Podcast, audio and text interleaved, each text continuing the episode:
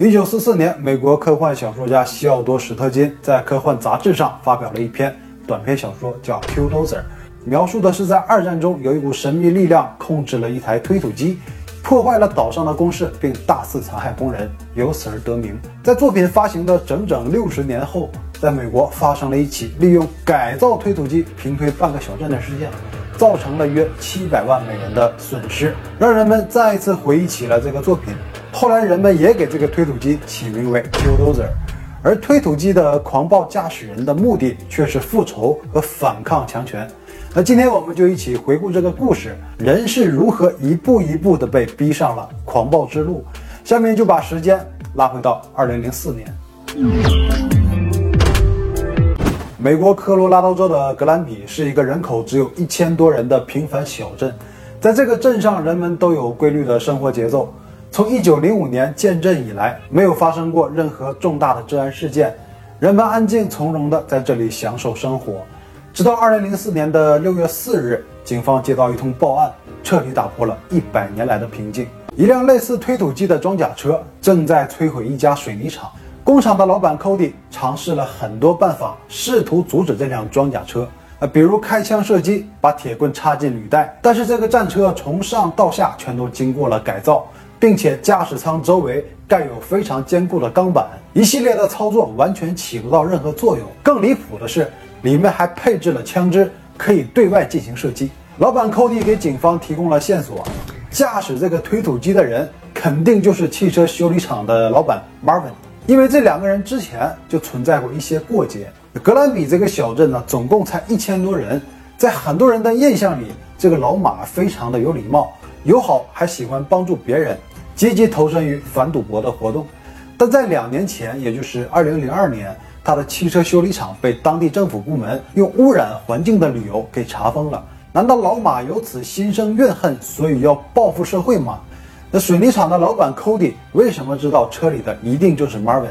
推土机又为什么要到镇里大肆破坏？那其实这背后啊，是 Marvin 在多年间经常遭遇排挤和不公所累积而成的。一切还要从他刚到格兰比小镇的时候说起。那我们再把时间拉回到十二年前的。一九九二年，Marvin 是一九五一年十月二十八日出生。一九九二年的时候，他已经四十一岁。奇怪的是，他没有结婚，也没有子女，甚至身边也没有家人，是只身一人来到格兰比镇。刚开始，他甚至不认识镇上的任何人。那偶然间得知啊，当地的政府部门正在准备拍卖一处八千平方米的土地，还有一些积蓄的 Marvin 决定去参加竞拍。如果能得到这块土地的话，可以再加价转让出去，或者自己利用这个资源做生意。让他没有想到的是，竞拍的过程非常的顺利。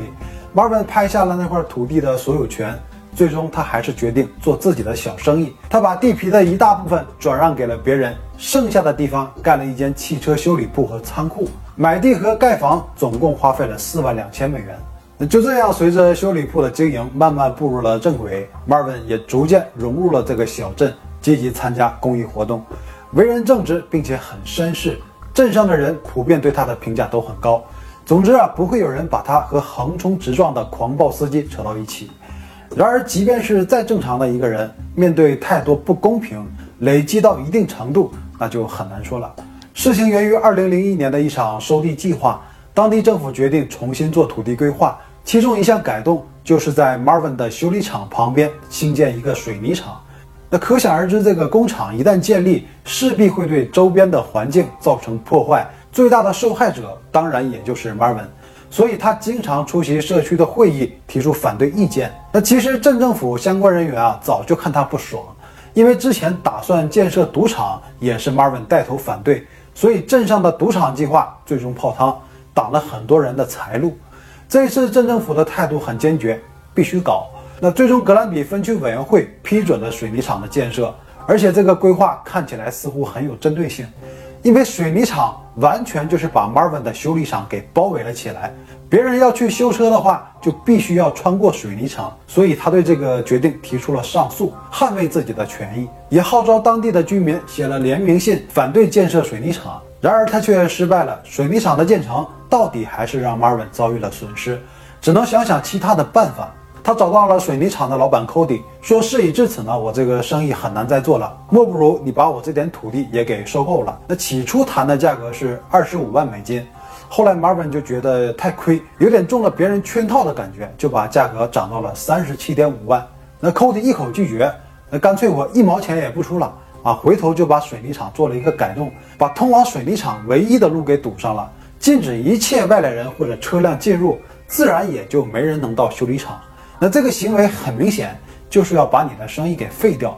那 Marvin 还是没有放弃，继续提出上诉，非但没有得到任何的效果，反而却收到了两张来自镇政府的罚单，一是控告他的修理厂门前摆放报废的汽车，另一张是修理厂的排水管道没有接入到政府修建的公共排污管道，造成了环境污染。其实这个事情呢，算是老生常谈了。之前镇政府就要求他整改排水管，方案就是政府来搞。但是需要 Marvin 来支付八万美金的费用，啊，这就太扯了。这原来买地加上建厂，一共才花费了四万两千美金，而且修理厂距离政府的排污管只有十八米的距离，所以 Marvin 提出了一个方案，就是不用你政府管，自己雇人搞，这样就能节省很大的一笔费用。但是有一个问题啊，就是十八米的距离当中，有二点四米是需要挖水泥厂的地下部分，这需要取得相对应的地役权。但政府议会和老板 Cody 都拒绝了给他提供啊，意图很明显，八万美金嘛。那所以 Marvin 面对的处境就是生意被水泥厂围住了，还面临着高昂的整改费用。但他还是没有放弃，用尽所有的合法途径做抗争。两年的时间，先是起诉了社区委员会，又召集到了居民的联合签名，反对工厂的运营。另一边呢，自己又购入一台推土机，因为进修理厂的路被三面围住，只能尝试从另一面自行开辟新的道路。两千零二年，政府对汽车修理厂进行了突击检查，还是以环境污染的理由处以罚金，并要求马上整改。那由于 Marvin 不认可政府的整改方案，也拒绝交罚款，政府的一纸命令就取消了汽车修理厂的营业许可。直到两千零三年，很多居民都认为 Marvin 是被针对了。这里面一定是存在官商勾结，但地方的一家媒体还是在政府的授意之下，针对 Marvin 和一些环保人士进行了负面的报道。那政府认为 Marvin 在维权的过程中存在违法行为，又开了罚单。两千零三年底，Marvin 被逼无奈缴纳了两千五百美金的罚款。他气愤地在支票的空白位置上写了一个大大的诺夫。那开辟新道路的计划也没有得到施工许可证。在这一时期呢，Marvin 的父亲不幸去世，自己的未婚妻也离自己而去。走投无路的 Marvin 到底还是把大部分的土地贱卖给了一个废品回收公司。这时候再看自己，只剩下一台笨重的推土机和一个无人光顾的修理铺，他被一种无力感侵袭，满心的怨恨和委屈。这无关金钱。他多年的积蓄已经足够让他过好下半生，他委屈的是自己明明通过了所有的正规途径，却没有得到相应的尊重。玩弄法律的人无情地扼杀了他对公平的渴望。既然正义无法通过法律途径得到伸张，那还有什么办法呢？推土机啊，他心中已经酝酿出了一个复仇计划。他的目标就是要把这一辆推土机改造成一个刀枪不入的装甲战车。首先是用钢板制成厚度约为三十厘米的外壳，两层钢板内夹层混凝土，形成了重达近一吨的复合装甲，用来保护驾驶室发动机和部分履带。这个复合装甲完全可以有效抵挡子弹、穿甲弹甚至手雷。那它在装甲四周设置了六个摄像头，可以在驾驶室内观察四周的一举一动。为了防止监控系统遭到破坏。每一个摄像头都被罩上了防弹玻璃，还各自配备高压吹风筒，用于吹去落在防弹玻璃上的尘土或者是其他遮挡物。驾驶室的四周开设了多个对外的射击点，分别放置了不同型号的枪械。此外，还配置了空调系统，储存了大量食品，为长期作战做足了准备。在改造推土机的同时，Marvin 录制了很多磁带，讲述自己这么做的目的是什么。也是这些磁带最终揭开了他多年遭遇的不公和内心的真实想法。或许也是天意，他在改造期间，十多名居民到访过他的仓库，但战车就毫无掩盖地摆在那里，却没有一个人察觉出异样。就这样，两千零四年五月，这一台推土机彻底改头换面，变成了一台战车。Marvin 称它为 MK Tank。二零零四年六月四日，多云的天气。，Marvin 把录制好的磁带和笔记本邮寄给弟弟后，拿着一张复仇清单爬进了战车驾驶舱，再操纵起重机吊起装甲车顶，把它扣在了驾驶舱内。这有了装甲的保护，外人无法破坏或者是进入驾驶舱，但是自己也再没有了出去的机会。Marvin 的心意已决，不惜破釜沉舟也要复仇。那下午三点，战车破墙而出。摧毁的第一目标自然就是他所痛恨的水泥工厂。老板 Cody 想尽了一切办法，但是也只能眼睁睁地看着自己的厂房逐个被摧毁。即便是有警察马上赶到，却也毫无抵抗之力。开枪射击的伤害几乎为零，也只能看着战车碾坏警车，又向着镇中心的方向驶去。那在城市的路口，警车排成一排，拼凑成路障，但完全抵不过战车的撞击。一名警察跳上了装甲车。对驾驶舱连开了三十七枪，却发现没有任何作用，最终只能灰头土脸的下来。心有不甘的警察开始提升战斗力，甚至找来了武装部队。事实证明，穿甲弹、C 式炸弹、闪光弹全都在战车面前毫无作用。驾驶舱内的 Marvin 非常安全，他也尝试对外开了几枪，但是没有人员伤亡。Marvin 按照计划将战车开往复仇清单上的地址，计划就是把这些地方彻底推倒。去摧毁镇政府的资产和以前得罪过他的店铺，就这样，包括市政厅、警局、镇长的家、法官的家和一家报社都几乎被夷为了平地。那期间，警察一共向战车发射了二百多发子弹，三次外部爆破，装甲外壳没有受到丝毫的影响，就连一个摄像头也没有受损。失去对策的所有人都只能眼睁睁地看着小镇被毁。很快，这就升级为了州级安全事件。那科罗拉多州长甚至还一度同意出动配备地狱火飞弹的阿帕奇直升机或携带飞弹的反坦克步兵小组，但由于两者的破坏力都太强，难以估计在人口密集的城镇使用的后果。最终，这个计划被搁置了。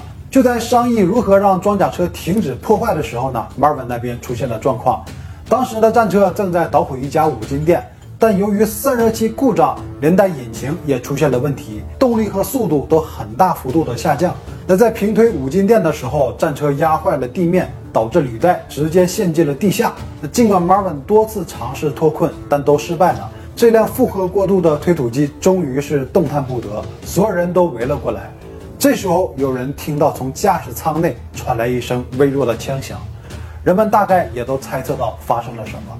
但重要的是。他想做的事情都已经做完了。由于装甲太坚固，警方花费了十二个小时，进行了三次爆破，外加气割，才成功的撬开了驾驶舱。而此时的 Marvin 已经自我了结，没有了生命体征，他的脚旁扔着一把手枪。两个多小时的复仇行动，就在那一声枪响过后，一切归零。这场复仇行动一共肆虐了两个小时七分钟，摧毁了十三栋建筑与数十辆汽车。共造成了约七百万美元的损失。虽然说是复仇行动，但是除了 Marvin 自己以外，没有其他人受到伤害。再加上他生前所录制的磁带内容被曝光，人们才知道这背后的故事。谴责声逐渐散去，对他疯狂的行为表露出更多的是一种同情，也欣赏他不伤害一人就成功复仇的行为。一个悲情英雄的形象也在人们的心中建立。很多人建议把这个自制装甲车放在镇子里。一是作为对事件的纪念，二也可以成为一个旅游的符号。政府表示拒绝，不但不留下，我还要彻底销毁。为了防止有人盗取战车的部件拿回去纪念，政府派人将装甲车拆解成很多小碎块，再由人带去到不同的地方进行销毁。但是这个被人们也命名为 Q Loser 的战车，却始终被人铭记。格兰比小镇很快就被修复了，现在人们已经看不到任何事件的痕迹。虽然事发时的推土机已经无迹可寻，但是格兰比人的心中都有了一台 Q Dozer。这不仅仅是一个复仇的代表，也成为了一个敢于对抗贪污腐败、黑暗的象征。这个故事至今也被人们所津津乐道。Marvin 给当代美国人的影响也依然在延续。那好了，以上就是本期的所有内容，谢谢你了。